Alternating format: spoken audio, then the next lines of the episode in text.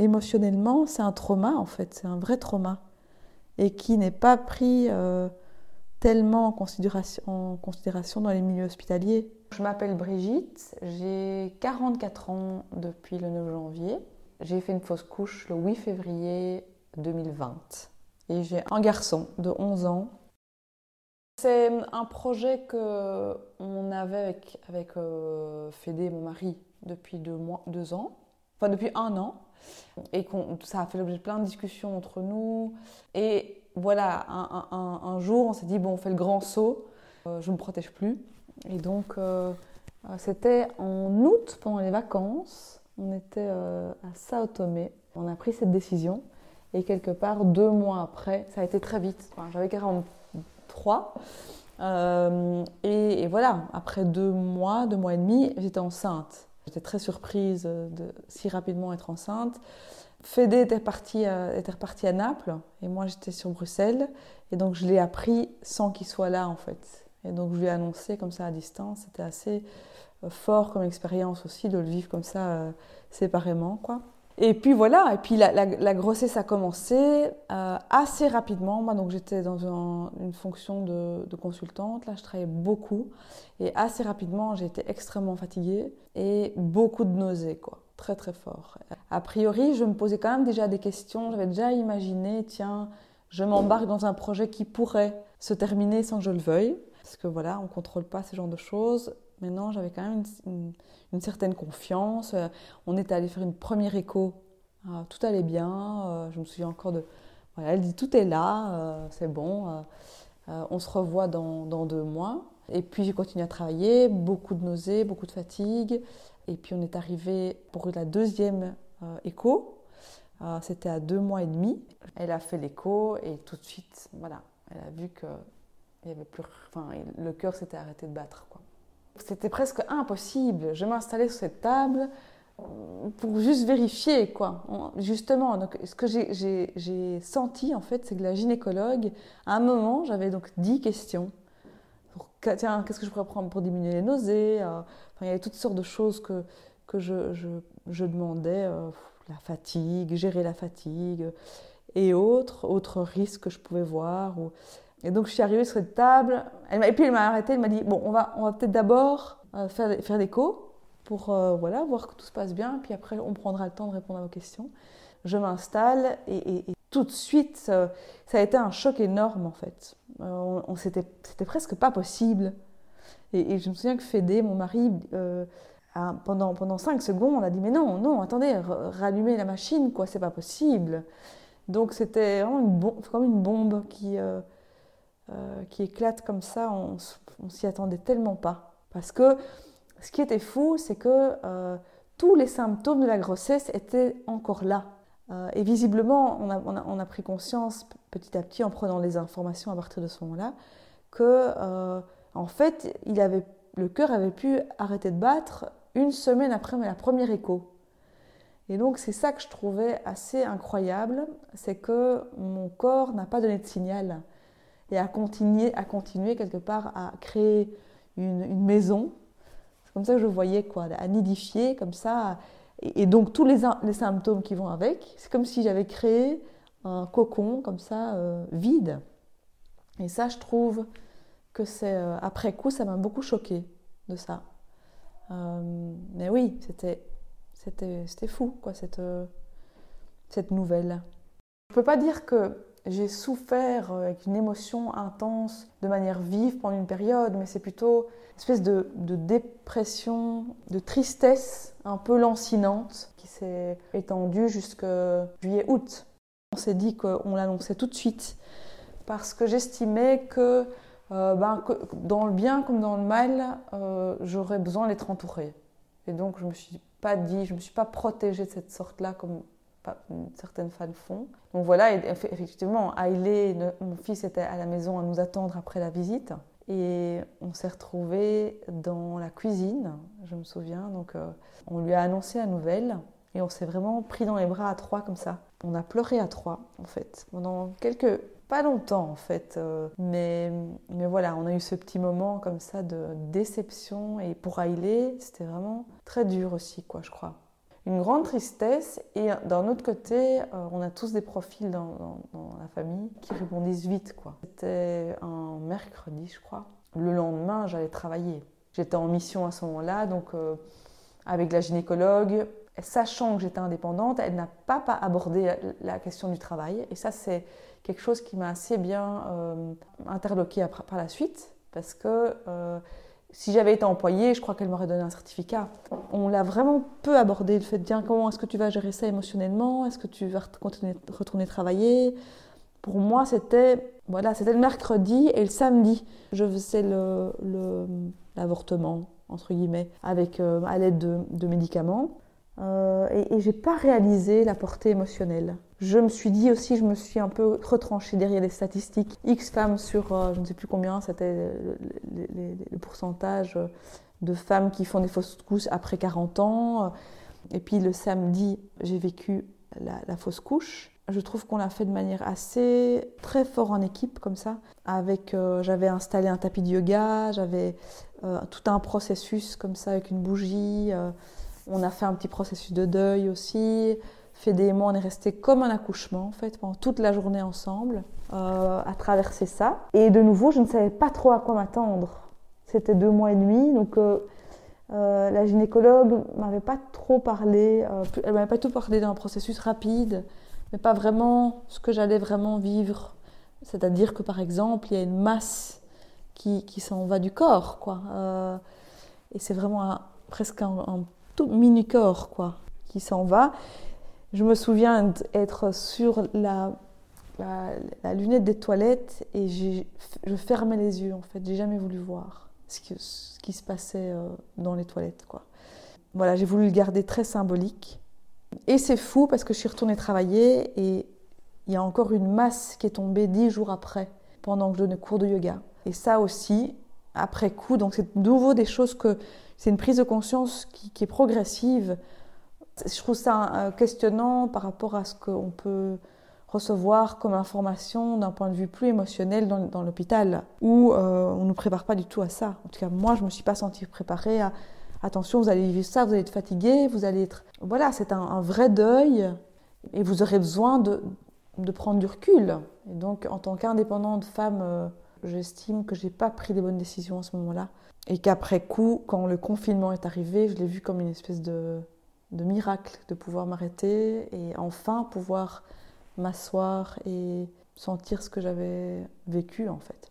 Une, épreuve clinique quand même vachement intense quoi en fait. On a fait ça tout seul chez nous, euh, prends un médicament, euh, j'étais sur mon tapis de yoga, euh, puis dans le divan, j'ai eu des contractions quand même fortes. Je me suis sentie assez délaissée dans, ce, dans cet épisode-là quoi. J'ai pas été dans une structure euh, j'ai imaginé que c'était une, petite fille. On l'a même nommée, donc on lui a donné un nom. Lily, elle s'appelle. On avait enterré une petite boîte comme ça avec des éléments. On a, écrit, chacun, chacun de nous, fait des mois, euh, une petite lettre à, Lily. Euh, et puis on avait enterré dans, sur notre terrasse, on a deux espaces comme ça avec deux oliviers avec de la terre. Et donc ça reste un espace que je regarde encore régulièrement le fait de l'avoir nommé me permet de pas toujours dire tiens l'avortement de justement je, suis sensible aux mots donc de redire ça et pouvoir dire tiens Lily c'est quand même dingue. Ben ça fait un an en fait. Et donc on a pu nommer ça. Je, je, vais pas mentir, je, je, n'y pense vraiment pas tous les jours, mais elle a quand même une place. Il y a une entité qui a une place en moi et à l'extérieur aussi de dire tiens voilà il, s'est passé ça dans la maison si euh, mais je ne peux pas dire qu'aujourd'hui, en tout cas consciemment, je ne peux pas dire que j'en souffre encore. Et puis après, je me suis rendu compte aussi avec la réaction de mon entourage. Une amie, par exemple, Nancy, m'a offert ce, bouquin euh, parce que voilà, ça l'avait énormément touchée. Elle avait une amie qui a écrit un bouquin sur le deuil périnatal, elle me l'a offert. Et puis, je me rendais compte au fur et à mesure de ce que je racontais à mes amis, etc., euh, quand même de, de réaction, quoi. je me suis dit, waouh, j'ai quand même vécu quelque chose euh, de pas commun, en fait. Même si au niveau statistique, c'est quelque chose qui arrive beaucoup, c'est quelque chose dont on ne parle pas beaucoup. J'ai voulu également le dire à toutes les personnes à qui j'avais annoncé la nouvelle. Je trouvais ça fou, à chaque personne que j'annonçais la nouvelle du, de, de, la fausse couche, franchement, la moitié des gens me parlaient de Ah oui, ma femme a eu ça. Ah oui, j'ai eu ça il y a trois ans. J'ai une amie. Je me suis dit Mais c'est incroyable, je ne savais pas ça. Je, n'étais pas au courant de ce que mon entourage avait vécu. Et à ce moment-là, je me suis dit, mais c'est pas possible, c'est presque un tabou en fait. Et peut-être associé aussi à une, certaine honte que j'ai pu ressentir à un moment, euh, ou une culpabilité de ne pas avoir réussi à créer la vie, quoi, à créer la vie, à la créer avec mon mari. Voilà, mon corps n'a pas été capable de. Et alors il y a, l'idée de la mort évidemment derrière ça et qui est de nouveau euh, dans nos sociétés, c'est pas qu'elles sont très très très très abordées. J'ai voulu le, dire. J'ai même été chercher des gens à qui j'avais dit ça un peu au, détour d'un coin de rue, euh, euh, de manière assez informelle. J'ai eu besoin de, de dire. Et en fait, je trouve que c'est vraiment super de pouvoir faire un projet où on dit, où les femmes peuvent dire, parce que voilà, quoi, ça fait vraiment partie d'un parcours de femme. Ça fait partie de la vie d'une femme, quoi, de connaître la, la mort. Et maintenant que je pense à ça, je me souviens d'une image que j'ai eue. J'ai eu la vie en moi et puis j'ai eu la mort en moi. Et ça, je trouve que vivre la mort en soi, c'est vraiment ça. On vit quelqu'un qui s'en va en fait. Je trouve que ça aussi, à la fois vivre la pleine vie, quoi, avec tout ce que ça comporte, et puis vivre, vivre le contraire. Et je trouve que ça donne une dimension à la femme qui n'est pas très reconnue en termes de ce qu'elle pourrait raconter, de ce que c'est de vivre la mort. Quoi. Pouvoir donner du temps à se reconnecter, reconnecter cet endroit-là, le giron, quoi, avec, la, avec l'idée de la vie, parce que c'est ça le premier sens quoi, de, de, cet endroit-là, mais en même temps, effectivement, euh, émotionnellement, c'est un trauma en fait, c'est un vrai trauma, et qui n'est pas pris euh, tellement en considération, dans les milieux hospitaliers justement, on n'en parle pas beaucoup, on minimise beaucoup. Euh, et donc l'entourage devrait pouvoir se mobiliser euh, pour des petites choses, que ce soit dans le logistique, dans des attentions plus symboliques, dans un accompagnement, pourquoi pas d'une sage-femme justement, pour tu vois, pour donner la vie, mais aussi pour donner la mort. En fait, j'ai jamais pensé quand tu me disais ça. J'ai vu, tout de suite une sage-femme à mes côtés je ne sais pas si j'aurais voulu spécialement être dans un hôpital, dans une chambre. J'étais bien chez moi, mais euh, qu'il y ait des services comme ça, ça peut-être plus des sages-femmes, qui, je pense que ça pourrait être vraiment intéressant, et euh, que l'entourage se mobilise. Ou demande, soit plus dans la demande de quoi tu aurais besoin là maintenant? Parce que c'est pas toujours évident en tant qu'ami, je pense, d'avoir la réponse adéquate. Parce que ça peut être tellement plus ou moins difficile. Je parle des amis, mais aussi de la famille. Ma mère m'a apporté une orchidée, par exemple. Ça, je trouvais ça euh, chouette d'avoir quelque chose de symbolique de, la vie. Euh. Et aussi au niveau du mari, du, du, conjoint. Mais effectivement, le tabou fait qu'en fait, on n'ose pas aussi parfois euh, se manifester. Ou... Crois que j'ai pu entrer en contact avec une plus grande vulnérabilité de mon corps de qui je suis aussi. Euh, je me souviens la première fois que je suis tombée enceinte, euh, ben donc il y a 11 ans. J'avais des peurs comme ça liées au fait que ça se termine ou que mon enfant soit pas euh, normal, entre guillemets. Et, et, je me disais chaque fois, mais j'avais une espèce de confiance absolue en mon corps, quoi. Je me dis, il y a des milliards de femmes qui ont vécu ça. Je, vais, traverser, ça comme ça va aller. Et puis, j'ai pas fait de péridurale. J'avais vraiment une conscience assez de confiance. Et toujours aujourd'hui, moi, j'avais l'impression que j'avais la pêche totale pour traverser ça. Mon gynécologue me disait que j'avais l'air d'avoir 25 ans. euh, étant donné aussi que je fais du yoga. Enfin voilà, j'avais une vision de moi-même euh, assez invincible au niveau du corps. Je pense que ça a ouvert une certaine brèche, une fragilité, avec l'éphémère de caractère très soudain des, événements, quoi, que ça peut tomber dessus comme ça. Donc il y, a, quand même une petite euh, fragilité en plus, quoi, de se dire que tout peut arriver en fait.